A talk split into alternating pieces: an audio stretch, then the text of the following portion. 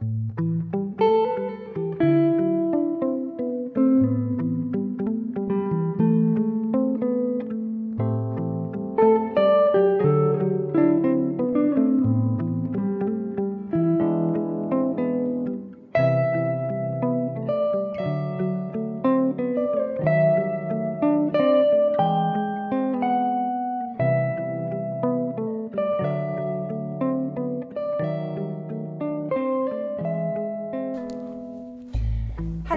hört Theofunk des Frankfurter Podcasts zur islamischen Theologie. Mein Name ist Amina Omerika und heute spreche ich mit einem lieben Kollegen, der an der Universität Hamburg an der Akademie für Weltreligionen eine Juniorprofessur hat für islamische Theologie mit Schwerpunkt islamisches Recht und Ethik. Genau, den Namen sollte ich auch mal erwähnen vielleicht. Es ist Seder Kunas.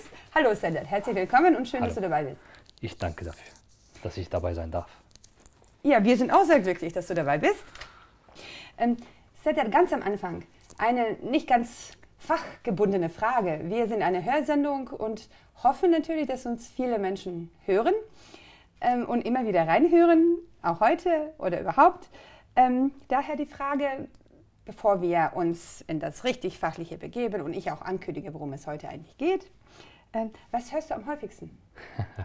Äh, entweder ist es äh, instrumentale Musik, wenn ich äh, abschalten möchte, oder äh, das laute Lachen meines Sohnes, der sowohl auf äh, FaceTime, wenn ich arbeite, mir mal den Alltag versüßt oder aber auch zu Hause mal beim Arbeiten Ah, äh, mal den Stress nimmt, indem er immer wieder lacht und gar nicht mehr aufhört zu lachen.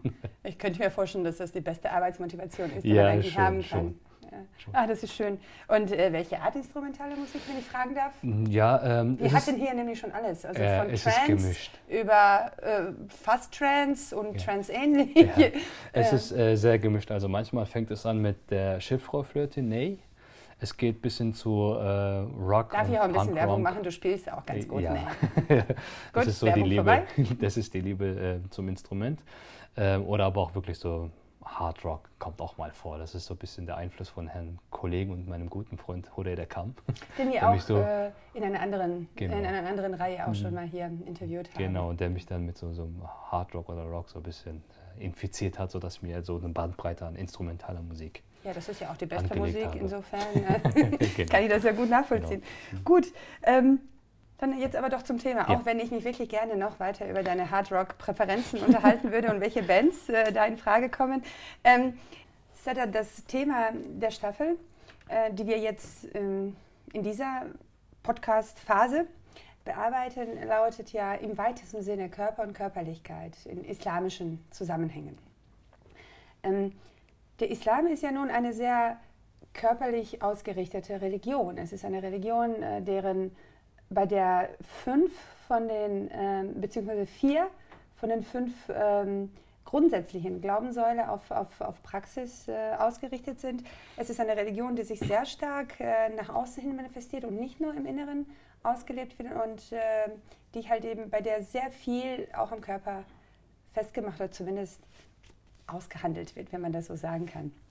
Ähm, und in diesem Zusammenhang äh, spielt auch das Gebet natürlich eine besondere Rolle, beziehungsweise die rituelle Reinheit. Eine, eine ganz wichtige Rolle, rituelle Reinheit des, äh, des Körpers.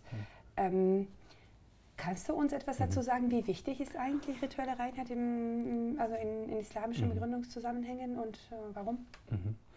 Ähm, die Frage nach dem Warum ist ganz schwierig, aber ich fange mal an, ähm, woran man das festmacht, dass es überhaupt, ähm, dass es überhaupt zu einer rituellen, beziehungsweise dass die rituelle Reinigung als Vorschrift äh, in dem Koran oder in den Quellen auftaucht.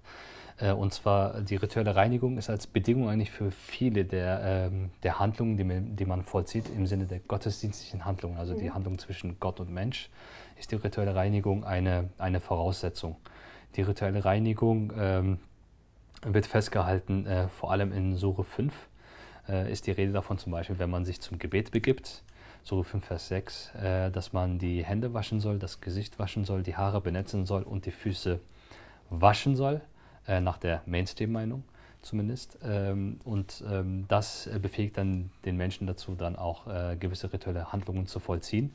Und generell gilt auch, dass äh, bei den gottesdienstlichen Handlungen ähm, ähm, der Mensch im also auch wenn es auch keine Bedingung für das Fasten ist, dennoch man in der rituellen äh, Reinigung sein sollte, um gottesdienstliche Handlungen zu vollziehen. Die Frage dahinter ist, weshalb man das getan hat, kann man zweierlei beantworten. Mhm. Auf der einen Seite theologisch, dass man sagt, es ist eine Voraussetzung, die Gott selbst so bestimmt hat und die gilt dann, wie man im islamischen Recht sagen würde, als Ta'abbudi. Man hat dem Folge zu leisten. Es kann einen rationalen Grund dafür geben. Der aber nicht, den aber den, nicht genau, den muss es nicht Falle, geben. Es, äh, es ist kein Rechtsgrund, wie wenn wir das zum Beispiel hätten, dass ähm, dass Wucherzins zum Beispiel verboten wäre, denn den Rechtsgrund kann man dann vollständig rational nachvollziehen. Mhm. Auf der einen Seite kann man so argumentieren, auf der anderen Seite, das macht zum Beispiel Ibn Rushd, der fragt nach dem zweckrationalen Charakter. Kannst du ganz kurz sagen, wer Ibn Rushd ist, genau. also für unsere mhm. Zuhörer, mhm. die, die, die vielleicht mhm. nicht kennen? Ibn Rushd ist ein, äh, genau, Ibn Rushd äh, war ein Rechtsgelehrter und Philosoph aus äh, Andalusien aus dem 6. Jahrhundert nach der Hijra. Der ist 595 gestorben, das müsste mhm. 1198 sein.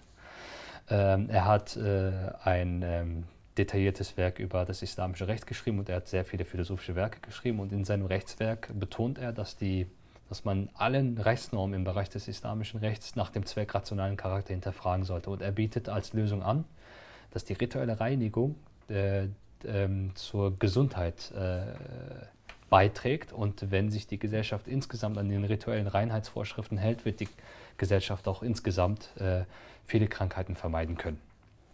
Ibn Rushd ist ja nun hierzulande in erster Linie als Philosoph bekannt. Also unter dem lateinischen Namen äh, Averroes ist er auch einer nicht-muslimischen äh, Öffentlichkeit bzw. Äh, Leserschaft bekannt. Ähm, und nun überrascht es nicht, dass er als Philosoph und gleichzeitig Rechtsgelehrter, der er war, versucht, bestimmte Vorschriften, Normen des islamischen Rechtes zu rationalisieren.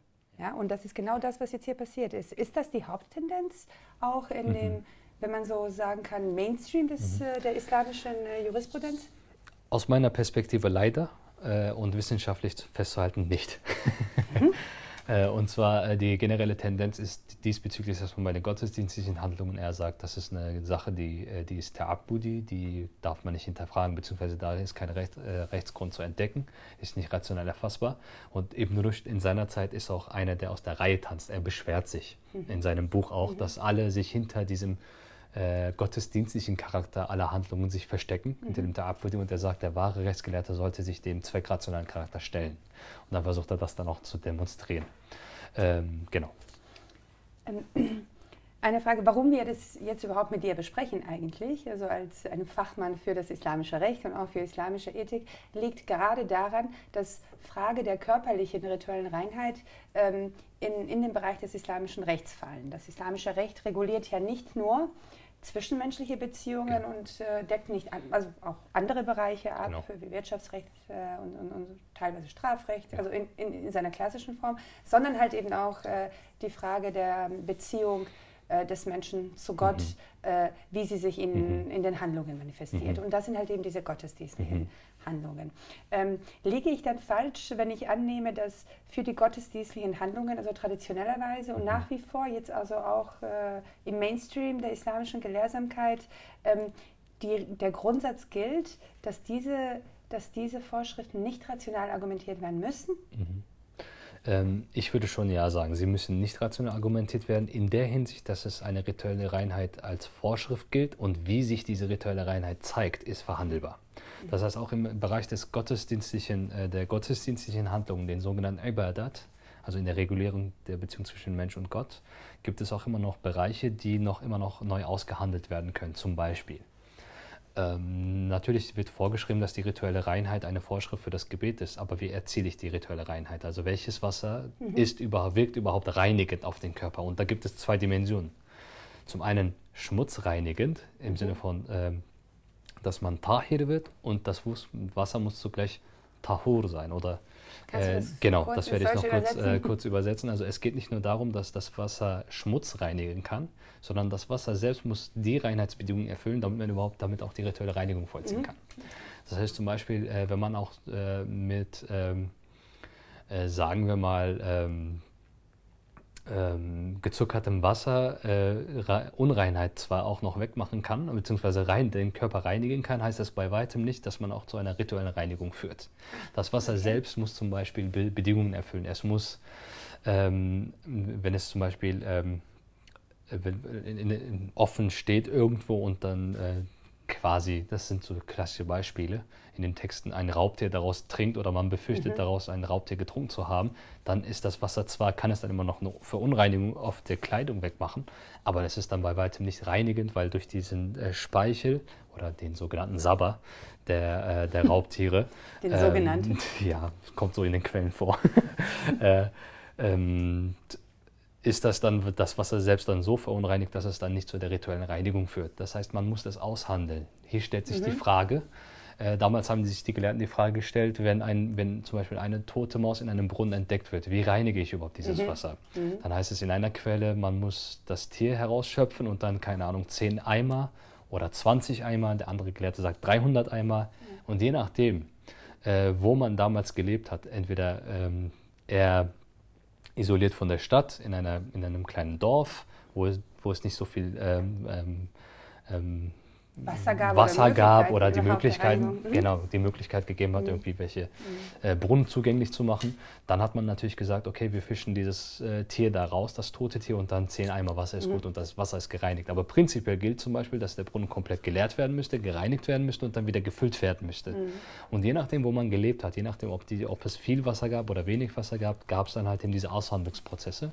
Und heutzutage stellt sich die Frage, müssen wir überhaupt noch über Brunnen diskutieren, mhm. über die Reinheit des Wassers diskutieren, wenn mhm. wir doch was wissen, es gibt Kläranlagen und so weiter und, und so fort. Formen von, von, und da, genau, und da so stellt sich halt ja. eben von neuem die Frage, was macht die Reinheit aus, ja. beziehungsweise wie gelange ich zur Reinheit? Und das ist dann halt eben auch kein abgeschlossener Prozess. Also es gibt immer Bereiche, wo man dann halt immer noch aushandeln kann mhm. und rational hinterfragen kann.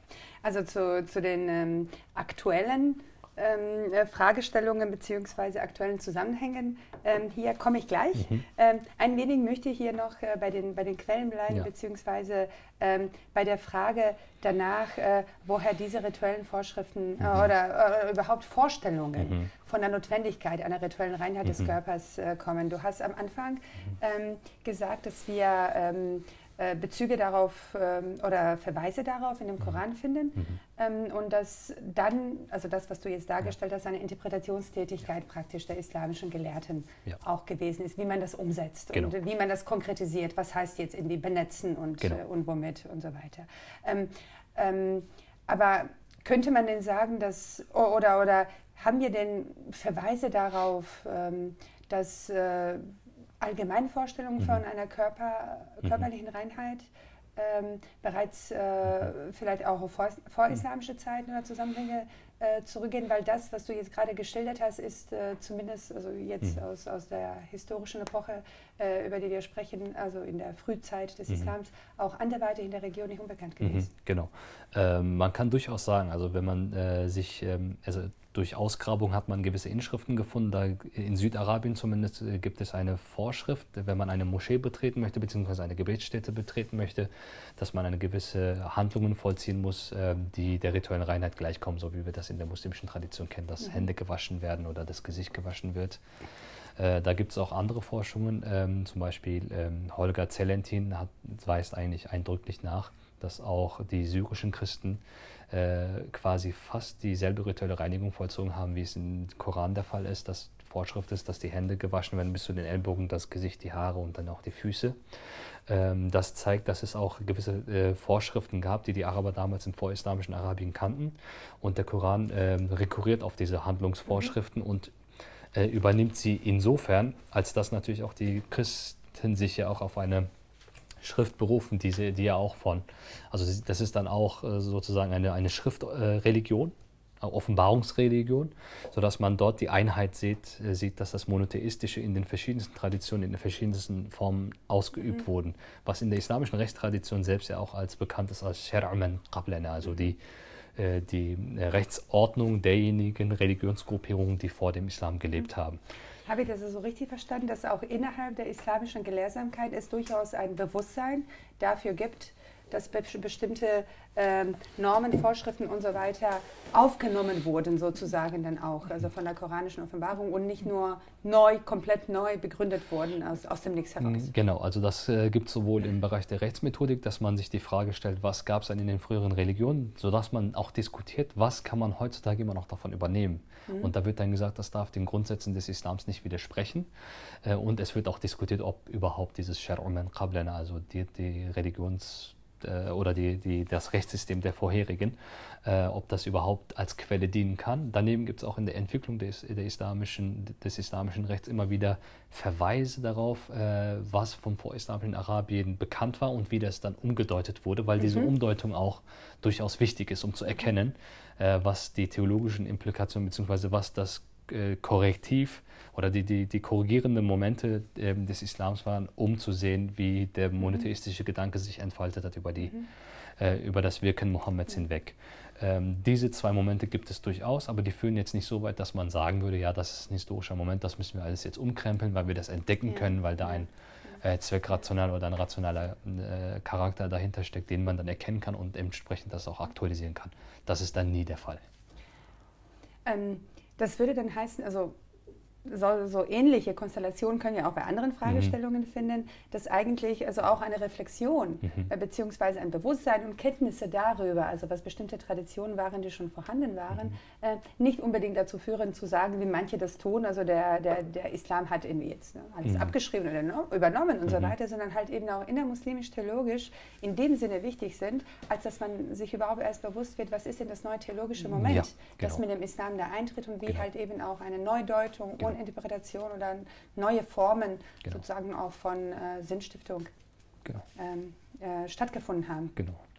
Ähm, du hast ja vorhin ähm, schon darauf verwiesen, dass ähm, also bestimmte Auslegungen, das haben wir jetzt ein paar Mal auch genannt, ähm, sich im Laufe der Zeit auch, äh, auch verändert mhm. haben. Mhm. Nun gibt es ja allgemein ähm, auch diese Vorstellung davon, dass äh, das islamische Recht einmal gesetzt ist, die Normen sind einmal gesetzt, die Gesetze gibt es einmal und ja. die können nicht mehr verändert werden. Ist das eigentlich... Ja äh, ja, du lachst ja schon.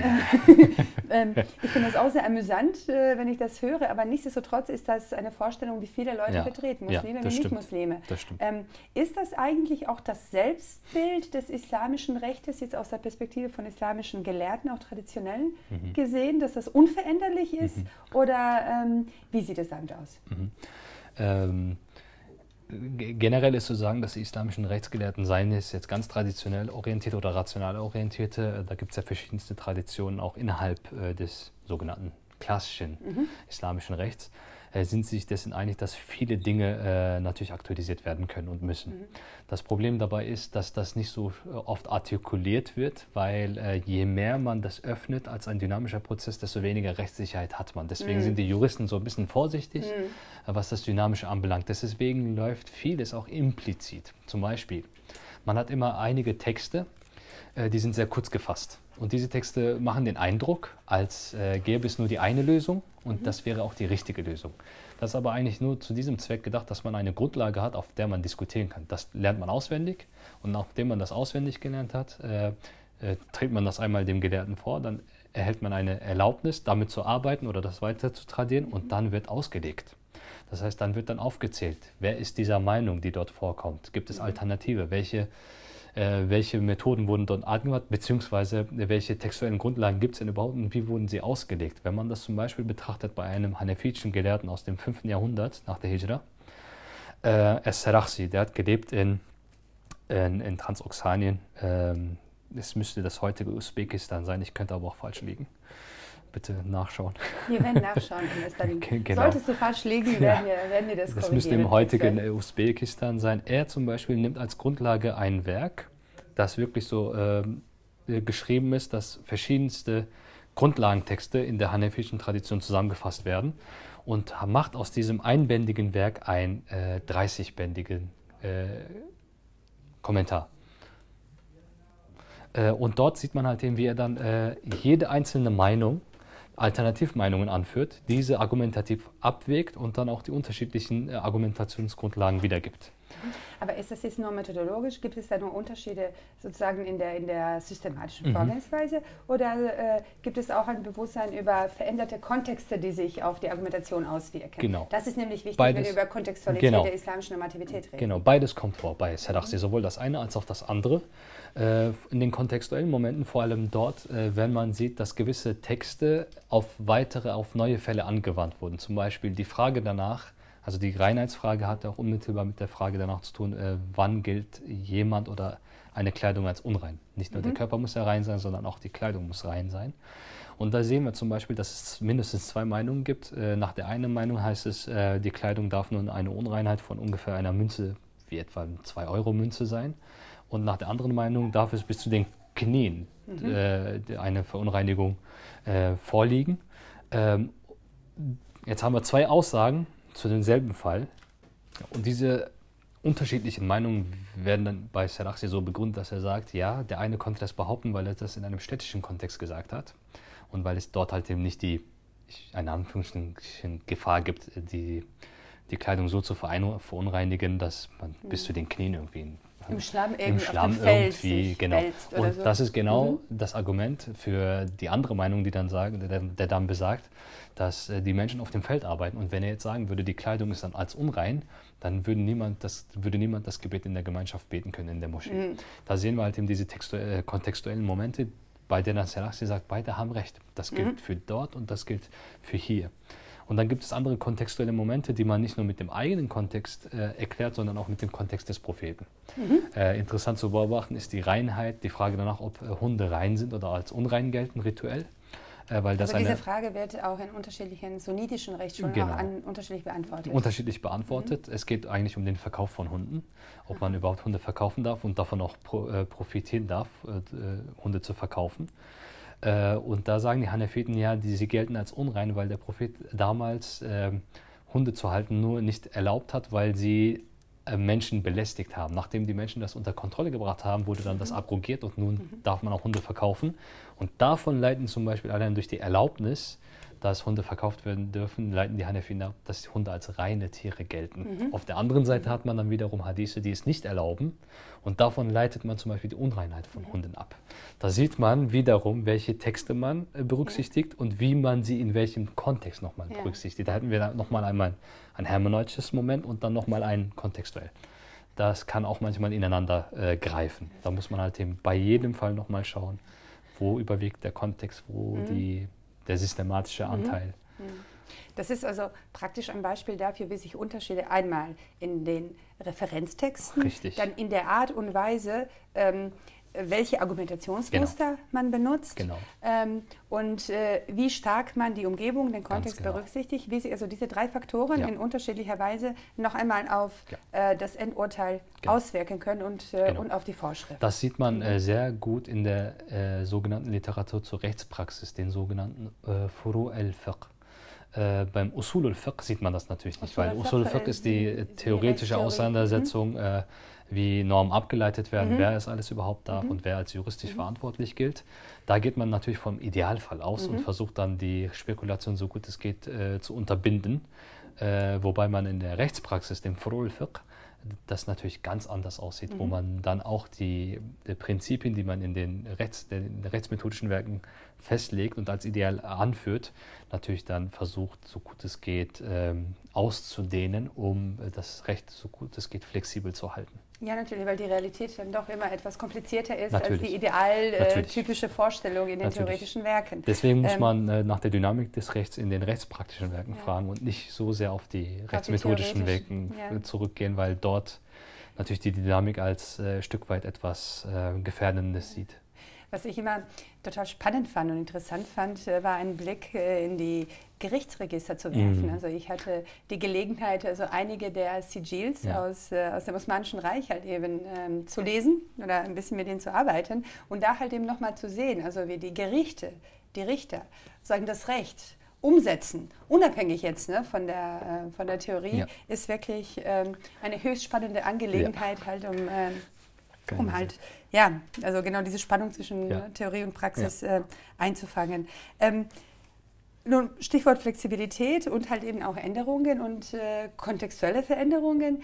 Ähm, Muslime sind heute mhm. natürlich genauso wie in der Vergangenheit mhm. auch äh, normativ an die rituelle Reinheit ihrer ja. Körper gebunden. Aber ich könnte mir vorstellen, dass die Argumentation heute anders aussieht. Ja. Du hast ja vorhin gesagt, mit Brunnen können wir nicht argumentieren, zumindest nicht in, unserer, ja, also in unserem genau. Kontext, in manchen Gesellschaften natürlich genau. nach wie vor. Genau. Ähm, aber also wenn man sich jetzt vorstellt, also in Metropolen, also ne, mit 15 Millionen Menschen, ja. also beispielsweise in, äh, weiß ich nicht, jetzt Istanbul hat natürlich noch mehr als 15 Millionen, aber in Millionen Städten ja. mit Kanalisation, ja. mit, äh, mit, mit äh, reinem Wasser, weiß ich nicht, mit Badewannen, mit Duschen und so weiter und so fort, dass sich äh, die Ausgestaltung dieser Norm etwas anders auswirkt. Haben wir entsprechende Diskussionen äh, im islamischen Recht über diese Art von Veränderungen, über die Art von Anpassung?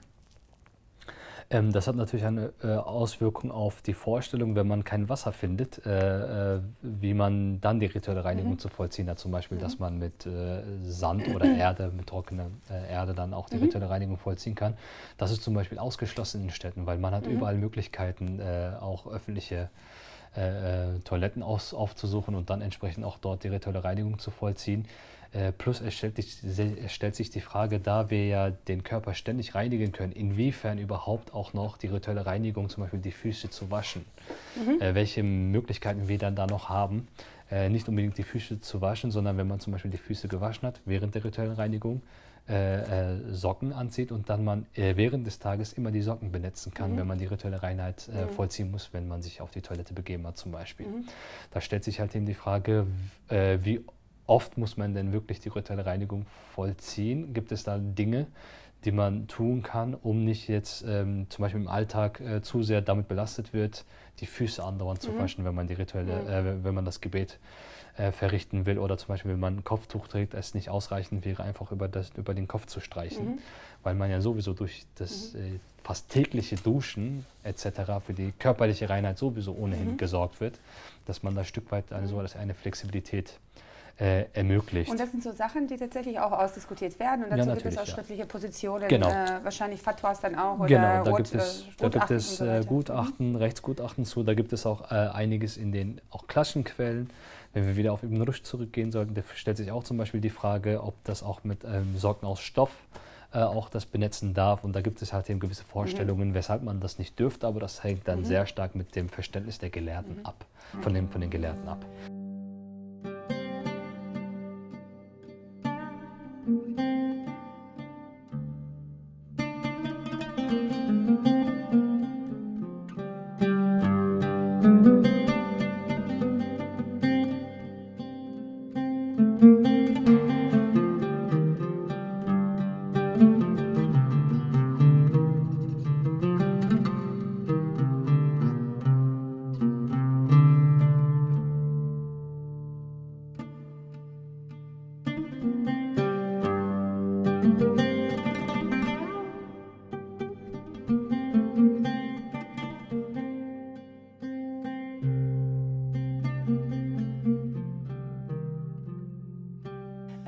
Nun haben wir halt auch äh, bis jetzt sehr stark, und das ist natürlich auch der Tradition oder dem Sachverhalt geschuldet, die rituelle Reinheit am Wasser mhm. festgemacht, beziehungsweise am, äh, am Wasserzugang.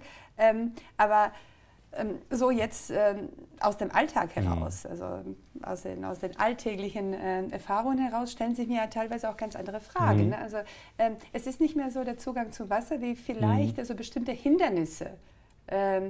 Äh, oder, oder umge also mhm. aus der umgekehrten Perspektive, ähm, bestimmte Sachen, die halt eben eine rituelle Reinheit unabhängig vom Wasser mhm.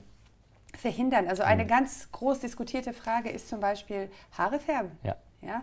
Ähm, äh, wenn sich eine Frau oder auch ein Mann äh, die Haare färben, äh, ist, äh, sind damit die Grundbedingungen für die rituelle Reinheit mhm. nicht, äh, grundsätzlich nicht, nicht gegeben. Und was natürlich ganz, ganz zentral ist, gerade bei mhm. Frauen, mhm. sind zwei Sachen, Nagellack ja. und dann nochmal klassischerweise natürlich die Menstruation. Ja. Und da gibt es halt schon in der traditionellen ja. Gelehrsamkeit, zumindest zum, zu dem letztgenannten, eine ganze Reihe mhm. von unterschiedlichen Meinungen. Aber das, ich glaube, das könnte auch etwas sein, was gerade unsere jüngere mhm. Hörerinnen in erster Linie auch Hörer mhm. interessiert. Also die Frage halt mhm. eben, ne, so mit, mit, ja. mit Schminke und mit all diesen Sachen. Mhm. Ähm, wie, wie sehen da die Positionen von Gelehrten mhm. aus und, äh, mhm. und äh, wie werden die begründet? Mhm. Ähm, Haare färben ist äh, eigentlich relativ unproblematisch, weil man merkt ja auch durch das Duschen, dass die, dass die Farbe dann auch, ähm, dass die Haare dann ja abfärben. Also es ist nicht wasserundurchlässig. Mhm. Äh, ja, manche Farben schon. Ja, gut. je, ja, je nachdem. Ja, je nachdem. Also mhm. wenn es Farben durch, also wenn es Wasser durchlässig ist, dann ist es erst recht kein Problem. Aber wenn es nicht durchlässig ist, dann ist es durchaus ein Problem.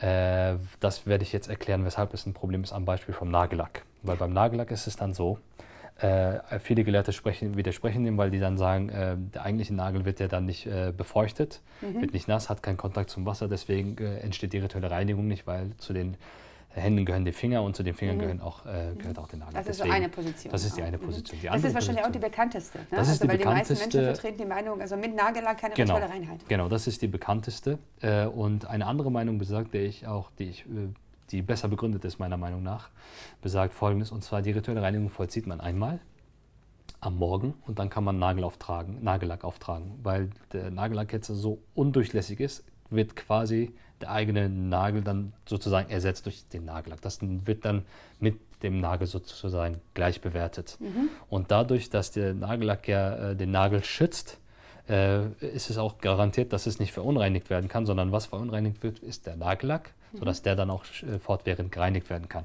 Das ist genauso wie wenn man zum Beispiel die rituelle Reinigung vollzogen hat und dann die Ledersocken anzieht, mhm. jetzt ganz klassisch argumentiert. Mhm. Und über die Ledersocken darf man ja auch dann äh, äh, benetzen und die Füße mhm. muss man ja nicht unbedingt waschen. Das mhm. ist so parallel zu weil denken. Weil das als zugehörig dazu gehört. Genau, das dazu gehört. Und äh, mhm. weil ja dann äh, über den Tag hinweg man auch die rituelle Reinigung dann auch vollziehen, äh, vollziehen kann und der Nagel quasi durch den Nagellack ersetzt wurde, ist es dann äh, ist die rituelle Reinigung gegeben. Ich mhm. meine, diese Meinung ist sehr stark begründet, mit der Bedingung, dass man dann auch am nächsten Tag äh, den Nagel das dann nochmal noch. auftragen müsste und die rituelle Reinigung vollziehen müsste. Also die kleine Genau, als auch, die, als auch die große. Das kann man dann so parallel sehen. Ist das eine Vorschrift, die jetzt an eine bestimmte Rechtsschule gebunden ist mhm. oder ist das eher etwas, mhm. wo du sagen würdest, also Rechtsschulen unabhängig von heutigen modernen mhm. Gelehrten? Oder? Das ist eher der Fall. Auch dass nicht es, so modern. ja, das ist eher der Fall, dass es dann rechtsschulenunabhängig ist. Okay. Also dass es dann nicht in den Rechtsschulen dann und ich habe hier wieder den Fall praktisch, also das äh, unterschiedliche Sichtweisen genau. darauf, was irgendwie zum Körper gehört, genau. zu welchem Moment Ganz und so genau. weiter, äh, zu einem unterschiedlichen Ganz genau. Und das wäre dann mit der, mit der Farbe, mit der Haarfarbe dieselbe, weil wenn es dann gar nicht mehr wasserdurchlässig mhm. wäre, das kann man ja nicht an einem Tag abmachen, dann wieder äh, erneuern. Das wäre dann das größte Problem dabei. Ja. Vor allem für die große rituelle Reinigung, wo der ganze ja. Körper dann auch äh, gereinigt werden muss. Äh, bei dem Nagellack sehe ich da nicht so ein äh, Riesenproblem, weil das ja entfernbar mhm. ist und dann wieder auftragbar mhm. ist. Das einzige Problem wäre, wenn zum Beispiel während des Tages ein Stück von dem Nagellack weggeht, dann mhm. müsste man alles entfernen und dann die mhm. rituelle Reinigung neu äh, mhm. ähm, äh, vollziehen, weil dadurch ja durch diesen, den Schaden da ja diese Harmonie sozusagen dann Gestört unterbrochen ist, wäre. Ja, ja. Das, das wäre dann hauptsächlich ein Problem. Ja gut, das ist etwas, was jetzt nicht aus einer recht, rechtlich normativen, sondern auch aus einer ästhetischen Perspektive ja. durchaus zu empfohlen ja. Es gibt nichts Schlimmeres, als wenn der Nagellack abblättert genau, und die Leute genau, dann so herumlaufen. Ist, das ist das Problem. Bei der, zur Menstruation ist halt eben... Äh, wie gesagt, zur Reinigung gehört immer auch das Verständnis der Unreinheit. Genau. Und das ist etwas, was, was ich wirklich sehr, mhm. sehr interessant finde. Mhm. Äh, auch da gibt es mhm. Mainstream-Positionen, die von der Mehrheit ja. von Muslimen äh, ähm, ja. äh, vertreten werden und mhm. dann halt eben auch so praktiziert werden. Mhm. Ähm, aber es gibt halt eben, so, mhm. wenn ich das richtig verstanden habe, eine sehr, sehr reiche und komplexe Debatte schon in dem vormodernen mhm. klassischen mhm. islamischen Recht darüber, ist das ein Grund zur Verunreinigung mhm. oder nicht. Mhm. Also das wirkt sich hier aus. Ne? Das ja. wirkt sich hier aus, also weil Frauen dann ähm, in äh, an, an, an, den entsprechenden Tagen, wo sie ja. menstruieren, dann beispielsweise den Koran nicht lesen, ja. nicht beten ja. ne, und nicht fasten und so weiter. Ähm, und äh, weil das natürlich also auch jetzt im Punkto Gender mhm. ähm, äh, Unterschiede ja, und so weiter eine, eine, eine ganz große Rolle ja. spielt, vielleicht auch äh, bei der Frage von Gleichbehandlung mhm. ja, und mhm. gleich äh, so mhm. ebenbürtigem Zugang mhm. sozusagen ne, zu, mhm. zu religiösen Ressourcen. Mhm. Also das, was ich aus den klassischen Quellen kenne, ist, ähm, also worüber nicht diskutiert wird, dass Frauen die rituelle Reihe ähm, dass Frauen das Gebet verrichten dürfen. Also das ist für die alle klar, dass die Frauen das Gebet nicht verrichten dürfen, weil sie alle davon ausgehen, dass es die äh, äh, Phase, in der die Frauen als unrein gelten, so wie wenn der Mann nach, einem, äh, nach einer Ejakulation äh, dann auch als ähm, unrein gilt. Mhm. Da, da, sind sie sich relativ einig. Daran rütteln später Gelehrte aus dem 19. und 20. Jahrhundert rütteln die daran. Ich werde gleich mhm. nochmal dem nachgehen.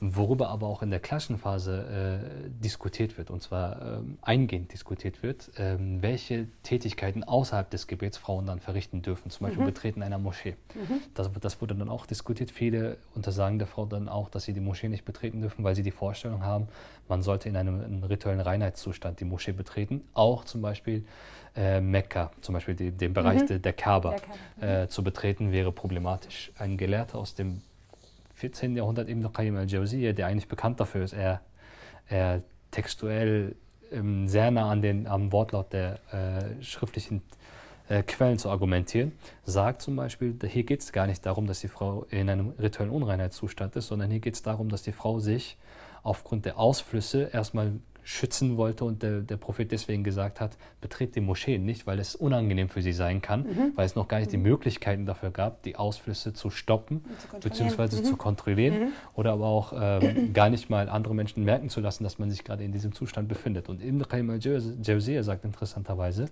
da es heutzutage diese Möglichkeiten gibt, darf man sogar die Kaaba betreten, als auch mhm. Moscheen betreten. Mhm. Wobei ich natürlich die Frage stelle, es ist überhaupt gar keine Bedingung, die Moschee zu betreten, dass man in einem rituellen Reinheitszustand ja. sein muss. Ja. Das ist etwas, was im Nachhinein erfunden wurde. So auch zum Beispiel äh, den Koran äh, in nur einem rituellen Reinheitszustand zu, äh, anzufassen.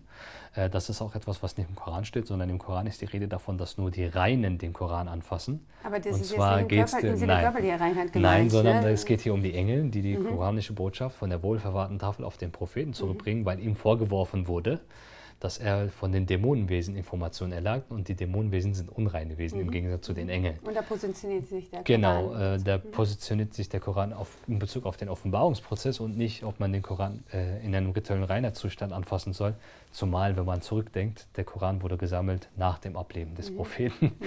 Da hat sich da noch nicht die Frage gestellt. Äh, was mich interessiert, und jedes Mal stellt sich mir die Frage, wenn ich so etwas höre, ja, also das so grundlegende Postulate, nicht ja. nur jetzt irgendwie Ableitungen, sondern grundlegende Annahmen ja. sind halt eben also Produkte sozusagen von, von späterer Zeit. Ähm, genau.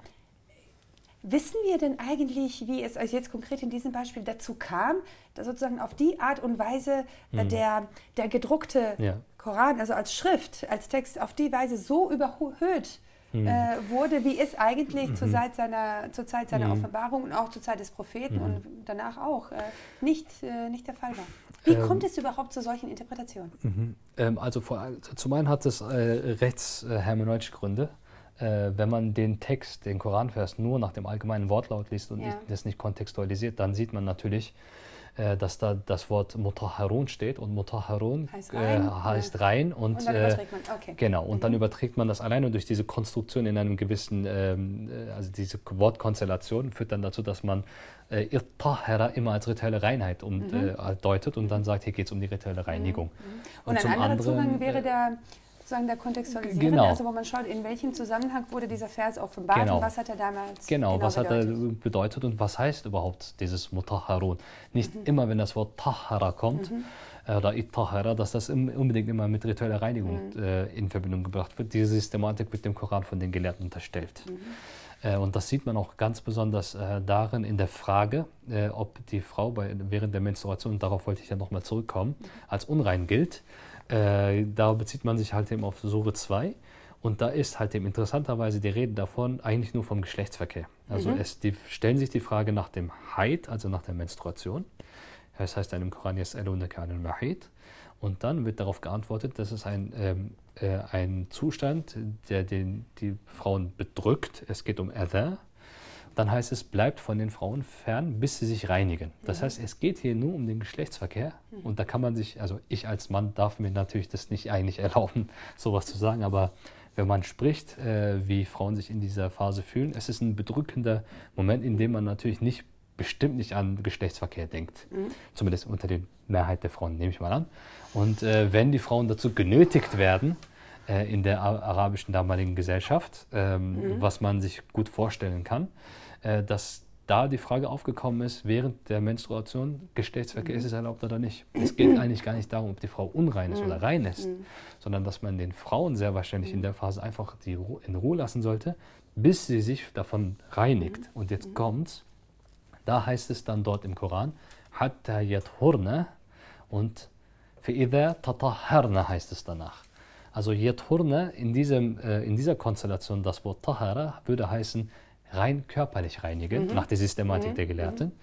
Dann, für Ida Tataherna wird dann auf einmal gelesen, wenn sie sich rituell gereinigt haben. Das heißt, mhm. einmal ist die Reinigung die also körperliche, physische, physische, physische Reinigung, Reinigung, ohne eine rituelle genau, Implikation. Genau, danach wird nochmal mhm. mit einer mhm. rituellen Implikation das Wort verwendet. Und so lesen das die Gelehrten. Mhm. Einige Gelehrten nehmen, lesen dieses Hatta Yaturna, auch Yattaherna, um da halt eben diese äh, Jetzt wird es natürlich äh, sehr stark rechtsmethodisch, um da halt eben diese Kohärenz und da, da die Kohärenz herzustellen. Aber ich befürchte, dass überhaupt solch eine Kohärenz ähm, Empfindlichkeit im Koran überhaupt nicht gar nicht gegeben ist. Also mhm. da, da geht es sehr wahrscheinlich um die physische Reinheit der Frau, mhm. damit sie mal von diesem Zustand abnehmen kann und mhm. dann wieder den Alltag aufnehmen kann, weil sie mhm. sich bedroht mhm. gefühlt hat oder wie auch immer.